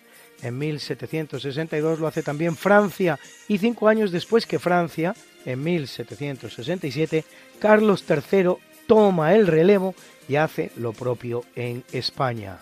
Un año después son expulsados de los mini reinos italianos, Nápoles, Sicilia o Parma. A estas expulsiones seguirá la disolución de la orden en 1773 por el Papa Clemente XIV, mediante el breve Dominus ac Redentor. Expulsados de España, no pocos jesuitas optarán por permanecer en el país, refugiándose en régimen de clandestinidad en los pisos conocidos como coetus, en los que incluso continúan ejerciendo el ministerio. Pero el gran refugio mundial al que acudirán los jesuitas de tantos países será curiosamente Rusia, donde la emperatriz Catalina la Grande se niega a disolver la orden a pesar o quizás a causa de no tratarse de un país católico. En 1814, tras 41 años de disolución y clandestinidad, mediante la bula Solicitudo Omnius Ecclesiarium, el Papa Pío VII restablece la compañía.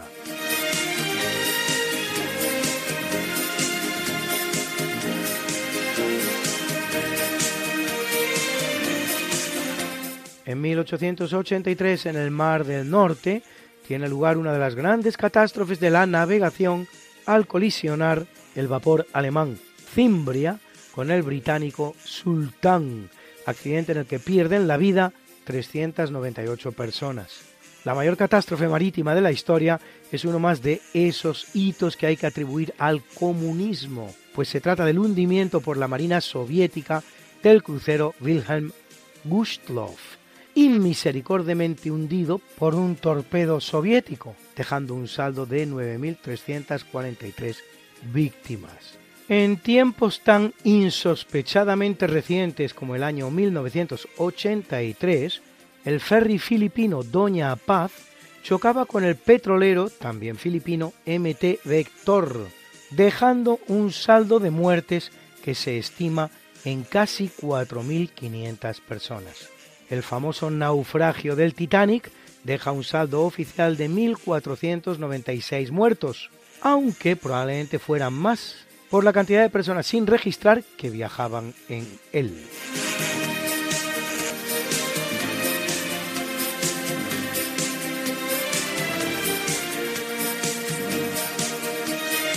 En 1915 el francés Georges Claude patenta la lámpara de gas mediante la descarga eléctrica contra un gas inerte, la más famosa de las cuales, que acaba dando nombre a todas, la de neón, elemento químico de número atómico 10 y símbolo Ne, descubierto en 1898 por los químicos británicos William Ramsay y Maurice Travers, que da una característica luz roja muy utilizada y popular en publicidad.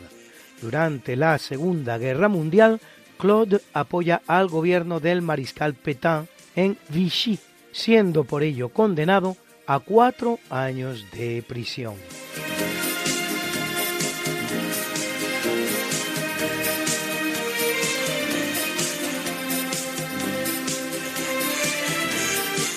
Y en 1983, la policía boliviana arresta a Klaus Barbie, criminal de guerra nazi, conocido como el carnicero de Lyon, que será enviado a Francia acusado de la muerte de más de 800 personas, aunque al final, por haber prescrito muchos de sus delitos, solo será condenado por la deportación de una serie de civiles, lo que no le libra de una cadena perpetua que terminará con su fallecimiento ocho años después. Bruna, Bruna, nació María y está en la cuna, nació de día, tendrá fortuna. Por dar a la madre su vestido largo y entrar a la fiesta con un traje blanco. Y será la reina cuando María cumpla 15 años te llamaremos Negra María, Negra María que abriste los ojos en carnaval.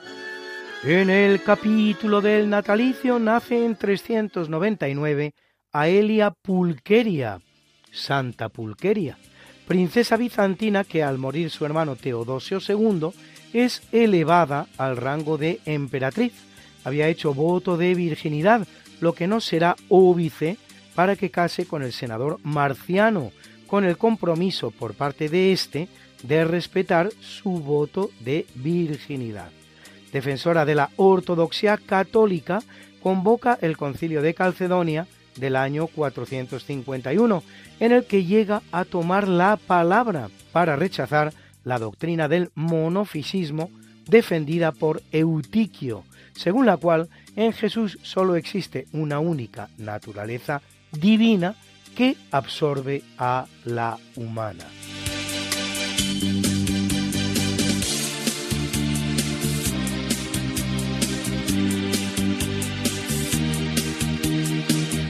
En 1798 viene al mundo Auguste Comte, considerado el creador de la ciencia de la sociología y sobre todo de la corriente del positivismo, escuela filosófica que afirma el método científico y clasifica las diversas ciencias y ramas del saber, autor de obras como el Curso de Filosofía Positiva o el Discurso sobre el espíritu positivo.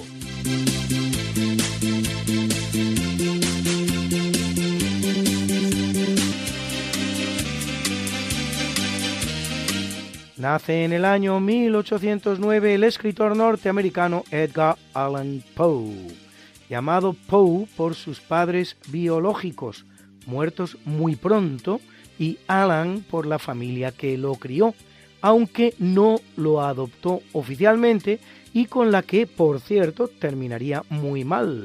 Maestro del relato corto, algunos de los cuales manuscrito hallado en una botella o El gato negro, recordado por sus cuentos de terror, detectives y ciencia ficción. Luis, Luis, Luis. ¿Qué pasa, Mariate? ¿Les has recordado ya a nuestros oyentes lo de nuestro programa? Hija, qué susto. Pues no, la verdad. Pues hay que hacerlo, Luis. Pues sí, amigos, porque todos los jueves a la una de la mañana y muchos domingos a las tres de la tarde, Mariate Aragonés, que es mi mujer y este servidor, estamos de nuevo con ustedes contándoles más y más historia. Pero historia de la buena, con mayúscula. En el programa Esta no es una semana cualquiera. Y con la mejor música. Mariate, ¿y los que no puedan escucharnos en directo? Siempre pueden entrar en el podcast del programa. Esta no es una semana cualquiera. Acuérdense, esta no es una semana cualquiera. Y escucharlo a la hora a la que más les guste escuchar la radio. Pues ya lo saben amigos, esta no es una semana cualquiera. Con Mariate Aragonés y Luis Antequera. La historia como es. Y no como nos gustaría que fuera.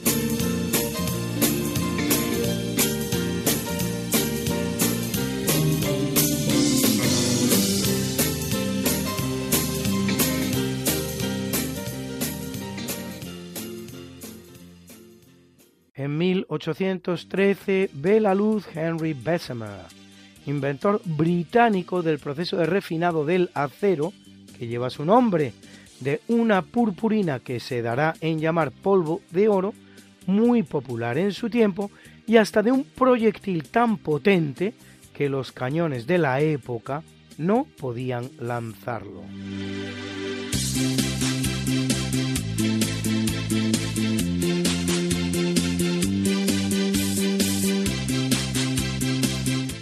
El año de 1839 nace el gran pintor postimpresionista francés Paul Cézanne, autor de obras como Los jugadores de naipes o Los grandes bañistas, artista poco reconocido en vida, solitario y huraño, que ni siquiera es admitido en la Escuela de Bellas Artes de París, componente del grupo de pintores entre los cuales Manet o Courbet, que trabajaban para el llamado Salón de Refusés o Salón de Rechazados, que eso es lo que significa en alusión a los rechazados por el distinguido y oficialista Salón de París. Cézanne morirá de una neumonía consecuencia de una noche de intenso trabajo a la intemperie bajo el frío y la lluvia. Un auténtico mártir de las artes. A eso es a lo que se llama vocación.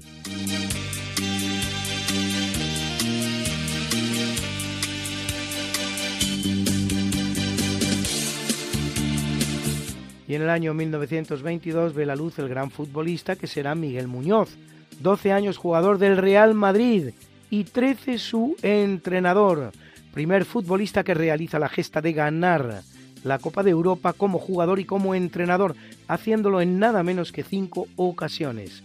tres como jugador y dos como entrenador, seleccionador nacional español, además durante seis años.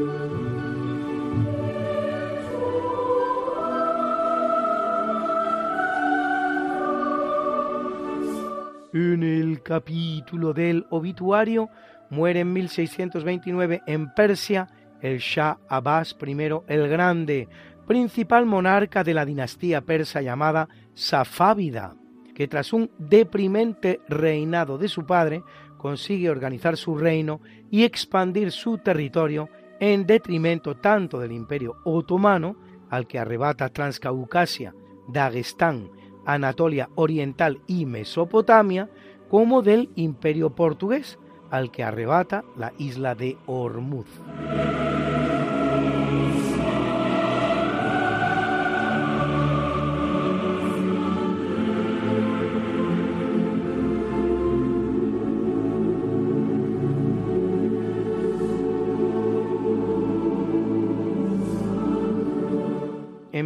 1755 abandona este mundo cruel Jean-Pierre Christin, que idea el primer termómetro de mercurio con la escala centígrada que, como se sabe, va del cero, temperatura de congelación del agua, al 100, su temperatura de ebullición, una escala para medir la temperatura propuesta por el sueco Anders Celsius en 1742, razón por la que se llama también escala Celsius.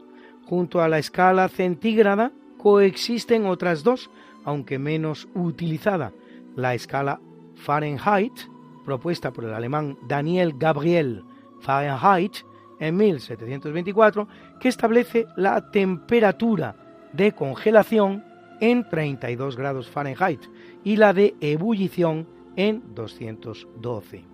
El extraño cero Fahrenheit es el que marca el termómetro introducido en una mezcla de hielo, agua y cloruro de amonio, que hay que ser retorcido. Y la escala Kelvin, propuesta por el británico William Thomson, primer barón de Kelvin en 1848, que establece el cero absoluto o temperatura más baja que se puede alcanzar en los 273,15 grados bajo cero en la escala Celsius.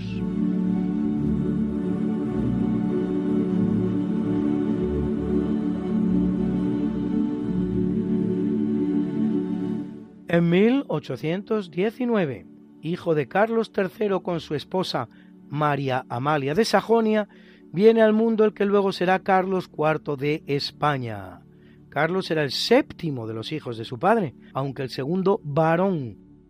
Pero su hermano mayor, Felipe Antonio de Borbón, será separado de la sucesión por su grave incapacidad, sufriendo ataques de epilepsia y depresión. Carlos IV gobernará con tres válidos sucesivamente, el conde de Florida Blanca, el conde de Aranda y Manuel de Godoy. La Revolución Francesa marcará severamente su reinado, obligándole a replantearse los pilares de su política exterior y la alianza con Francia, y participando así en la Guerra de la Convención que termina con los ejércitos franceses ocupando Navarra y País Vasco. Por la paz de Basilea, Francia devuelve ambos territorios, pero se queda a cambio con Santo Domingo, que incorpora a Haití, quedándose así con toda la isla de la Española. Al final de su reinado, como consecuencia del llamado motín de Aranjuez, Carlos es destronado por su hijo Fernando VII y llevado por Napoleón a Francia, donde hace entrega a éste de sus derechos a la corona española. Un cambalache de coronas que se va a completar cuando su hijo Fernando le devuelva a Carlos por orden de Napoleón, la corona que había arrebatado a su padre, que éste pondrá en las manos de Napoleón y éste a su vez sobre la testa de su hermano José. Un desastre de reinado en suma, en el que sin embargo se ha de reseñar con particular valor la llamada real y filantrópica expedición de la vacuna al mando de Javier Balmis y de José Salvani, primera campaña mundial de vacunación de la historia, que servirá para vacunar contra la viruela a casi un millón de personas en todos los continentes.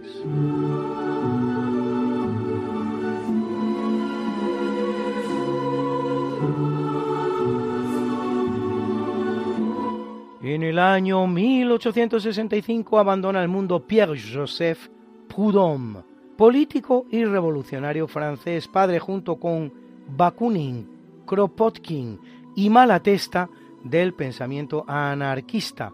Menos conocida era su pronunciada misoginia, que le llevará a defender en repetidas ocasiones la inferioridad física, intelectual y moral de las mujeres.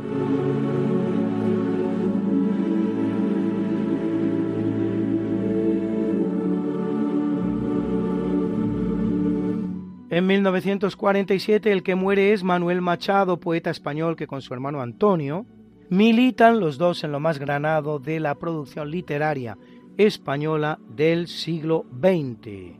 Aunque los dos se apuntan al credo republicano, Antonio morirá en él, pero Manuel se desencanta y participa en el régimen que se crea tras el alzamiento nacional, siendo de hecho académico de la lengua.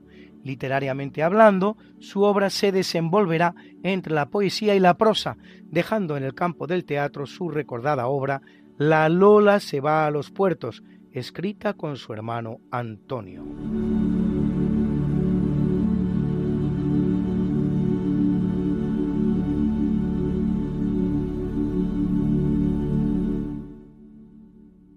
En el año 1969, en Checoslovaquia, tres días después de rociarse con gasolina y prenderse fuego en la plaza Venceslao de Praga para protestar contra la ocupación soviética de 1968, que ha puesto fin a la llamada Primavera de Praga, muere el estudiante checo Jan Palach. Su figura dará nombre a la llamada Semana de Palach, un nuevo episodio de resistencia contra el régimen comunista que tuvo lugar solo 11 meses antes de la caída definitiva del comunismo checo con la llamada Revolución de Terciopelo.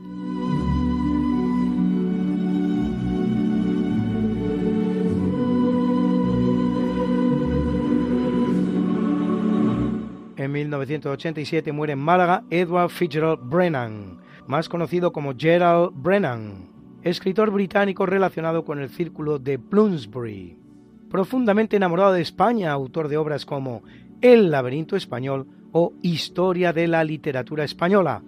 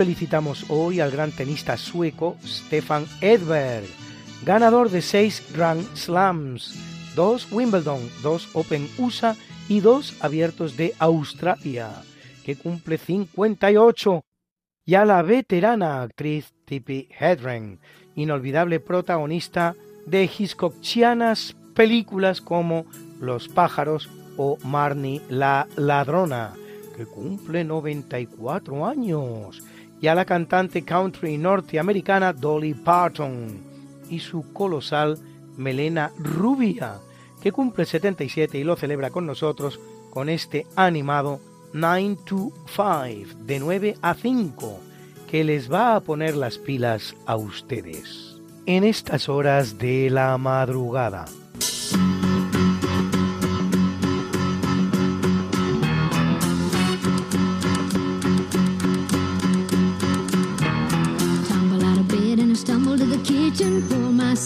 Cup of ambition and yawn and stretch and try to come to life. Jump in the shower and the blood starts pumping. Out on the streets, the traffic starts jumping with folks like me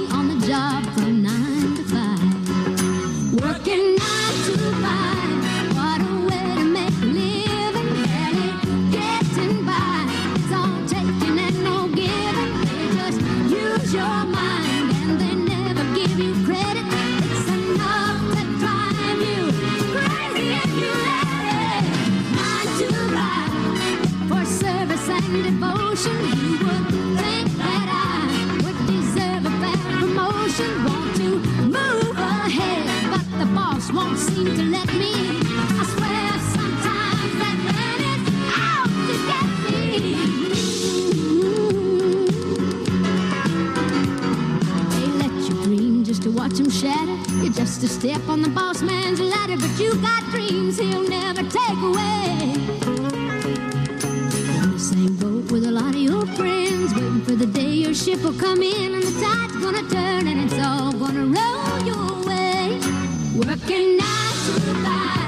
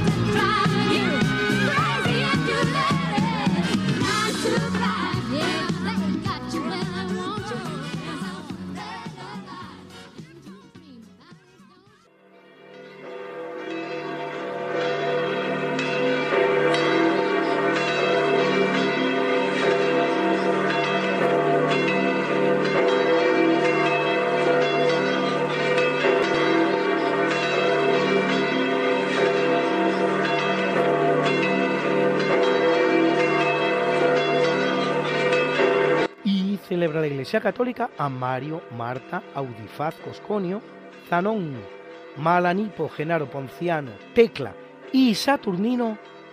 Mártires, mártires, a Canuto, rey, rey, rey, a Severiano y Arsenio, obispos, obispos, obispos, a Abba, Abba, Abba. Ya abundancia. Wieder, wieder, wieder, wieder, wieder, wieder, wieder, wieder, wieder. Something that must be done, and it can only be done by one. There is nothing more to say. Except it's a lovely day for saying it's a lovely day.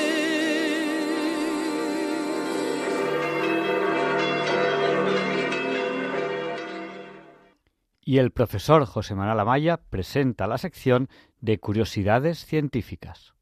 Buenas noches, señoras y señores oyentes. Soy José Manuel Amaya y como siempre un honor dirigirme a ustedes en esta, desde esta emisora y en este programa. Les estaba hablando en contactos anteriores, en días anteriores, sobre termodinámica y llegué a darles incluso el concepto de, de entropía. La entropía, además de ser una función termodinámica, y además de ser, además de ser una función termodinámica, es una función termodinámica de, de, de las que se llaman función de estado, pues tiene una relación con lo que se conoce o que se define en termodinámica que se llama probabilidad termodinámica. La probabilidad termodinámica se define como el número de microestados correspondientes a un estado dado. Esto es aplicable a lo que se conoce también con el nombre de teoría cinética de gases. La teoría cinética de gases es un, fue una eh, investigación muy profunda, muy bien hecha y que aportaba conocimientos verdaderamente importantes, no ya dentro de la termodinámica, sino que también dentro de la propia ciencia.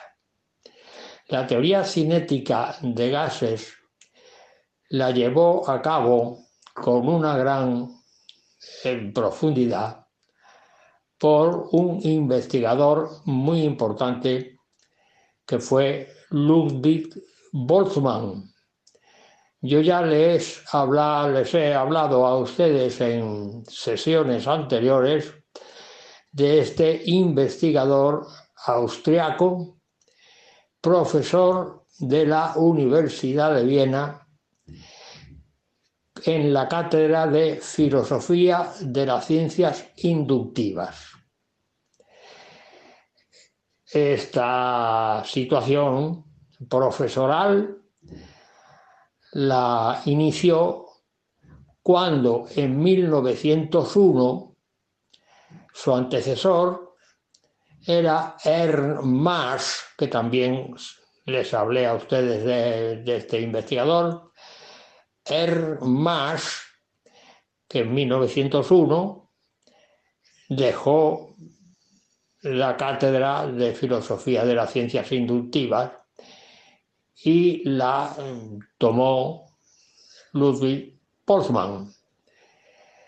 Porque Mars, que fue uno de los precursores, también se lo dije a ustedes, lo hemos considerado en sesiones anteriores, fue uno de los precursores de lo que mucho más tarde se vino a llamar el Círculo de Viena, donde comenzó lo que se conoce también con el nombre de filosofía de la ciencia. Bien, pues el sustituto de Marx fue justamente Ludwig Boltzmann. Ludwig Boltzmann, que tenía un problema de salud importante. Y era su bipolaridad. La bipolaridad de, de, de Boltzmann en aquellos tiempos, estoy hablando a principios del siglo XX, a partir de 1901, la, la, la bipolaridad era mm, imposible, vamos, no había un tratamiento concreto medicamentoso que pudiera atacar esta enfermedad.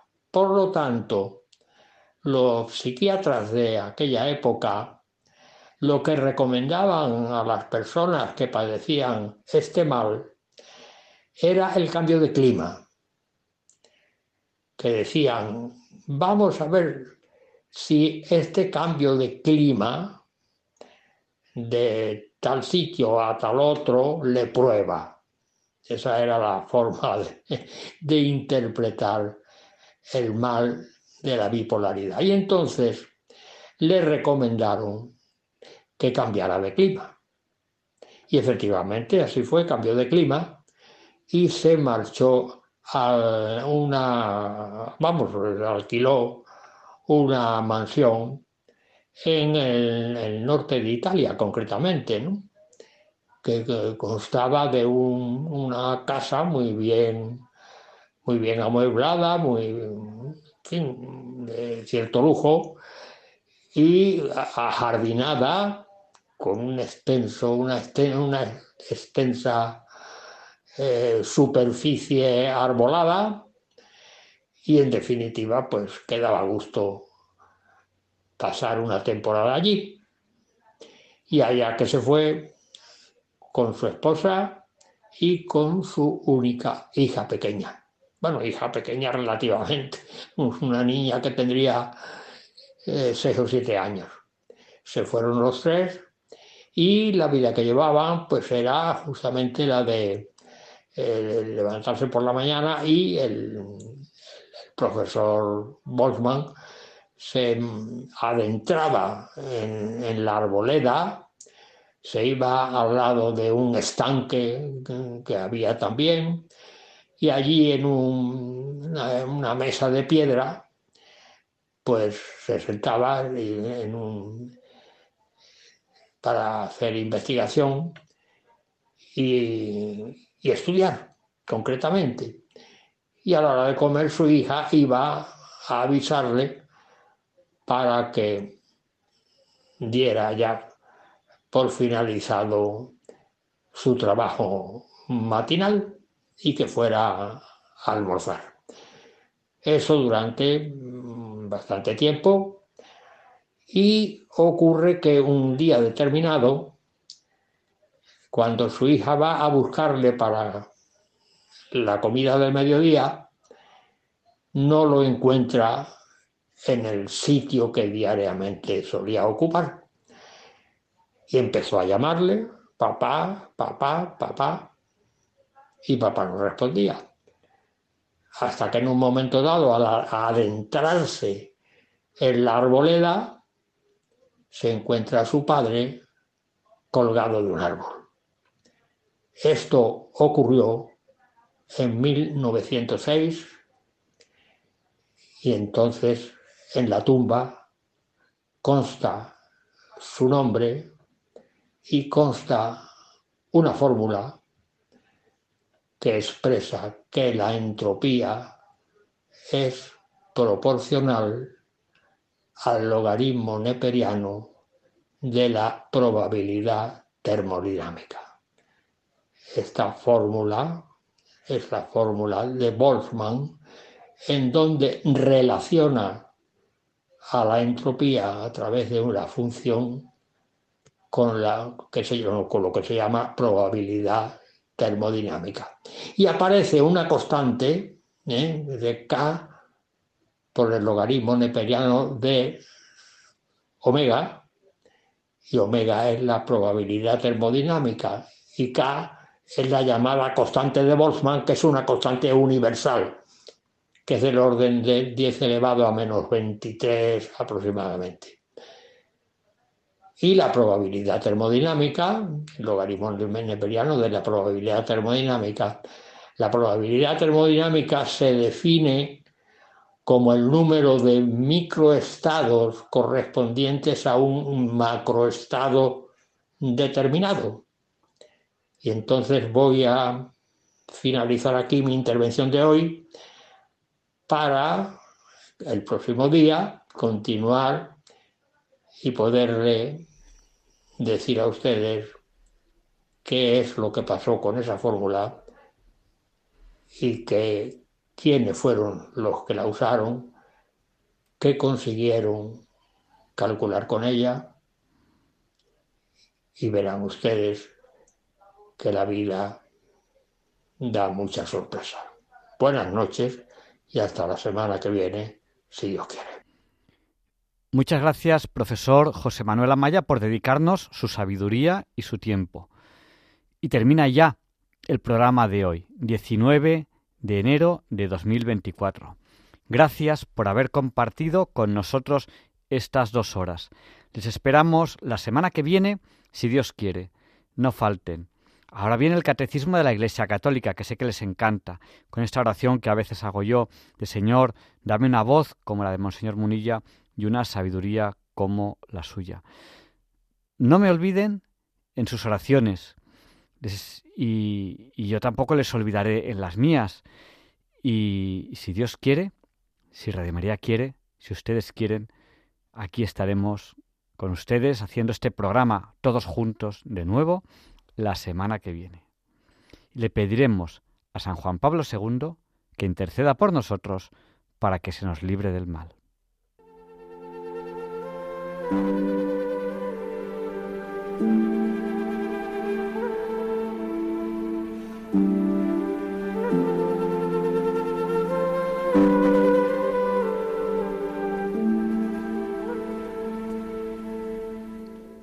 Y así concluye en Radio María el programa Diálogos con la Ciencia.